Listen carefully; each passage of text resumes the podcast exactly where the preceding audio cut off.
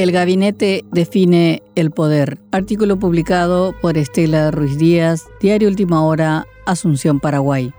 El presidente electo Santiago Peña viene revelando los nombres de sus futuros ministros a través de videos bien trabajados, estéticos y discursos políticamente correctos en un promedio de dos a cuatro días de diferencia han quedado atrás las conferencias de prensa. Con esta modalidad no hay intercambio con los periodistas y con ello elude las incómodas preguntas y eventuales cuestionamientos de sus elegidos. Ninguno de los cinco designados hasta hoy ha generado sorpresa. No hay riesgos apelando a la renovación y revela el pequeño margen de poder del futuro presidente. Al primero al que anunció fue al senador electo Enrique Riera como ministro del Interior, el más veterano de todos hasta ahora. Un cupo del sector ganadero y de los dueños de la tierra por su discurso antisocial, pero especialmente un premio a la adulonería. Riera estaba alejado de la política hasta que Horacio Cartes lo rescató y lo nombró en el Consejo de la Magistratura. Luego fue su ministro de Educación, donde ya mostró su vocación autoritaria, planteando quemar libros en la plaza como símbolo de intolerancia democrática. Luego abandonó Honor Colorado, hastiado de la corrupción de sus correligionarios, pero la llanura es demasiado fría para ensayar la ética política. Incluso quiso abandonar el país y rogó a Mario Abdo un cargo en la OEA que le concedió, pero sus colegas senadores colorados le pusieron la traba. Volvió arrepentido al cartismo y como todo converso fue el más fanático de todos. La lealtad absoluta tuvo su recompensa. Cancillería fue la segunda noticia. Peña eligió a Rubén Ramírez Lescano, quien ya había ocupado el cargo durante la presidencia de Nicanor Duarte Frutos. Con sólida formación en economía, su elección no fue una sorpresa porque ya venía acompañando al presidente electo en reuniones diplomáticas.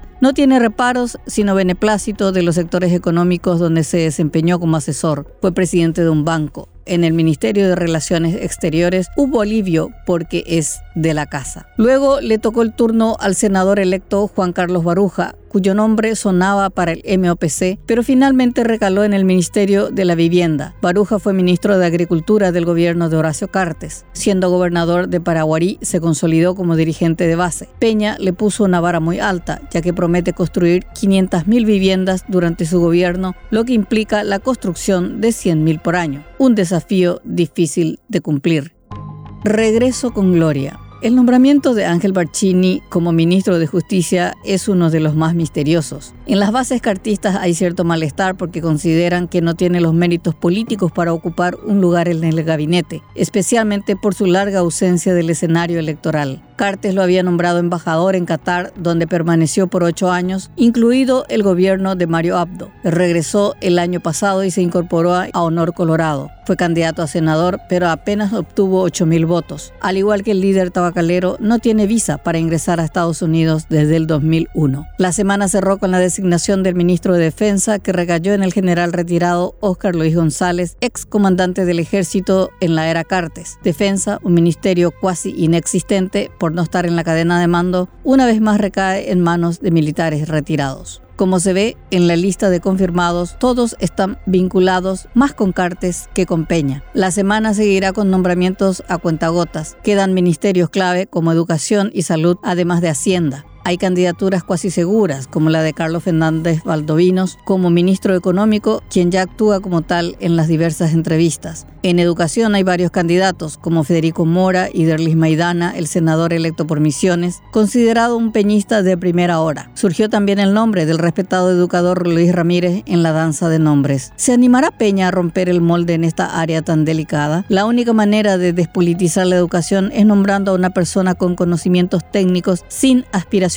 políticas para evitar manipulaciones y protagonismos personalistas. En salud también aparecen candidaturas y se menciona a Felipe González del INERAN aunque en esta área el ministro de facto será Antonio Barrios, ex ministro de Salud y médico personal del expresidente. Quien asuma esta cartera sabe esa condición. Por supuesto, más allá del gabinete hay cargos aún más delicados como Itaipú, Yacyretá, además de Petropar, INC y otros entes. Áreas codiciadas por los operadores por los recursos que manejan y la falta de transparencia que facilita la corrupción. A medida que se conocen a los designados, la pregunta que surge es, ¿cuáles son las áreas del gobierno que podrá disponer Santiago Peña para que implemente su visión país? Porque los nominados hasta ahora son del riñón de su padrino político. Entonces, aunque repita que él es el presidente, el entorno que elija para gobernar definirá quién tiene el poder real. No serán las palabras las que lo ungirán como tal, sino las decisiones que pueda tomar.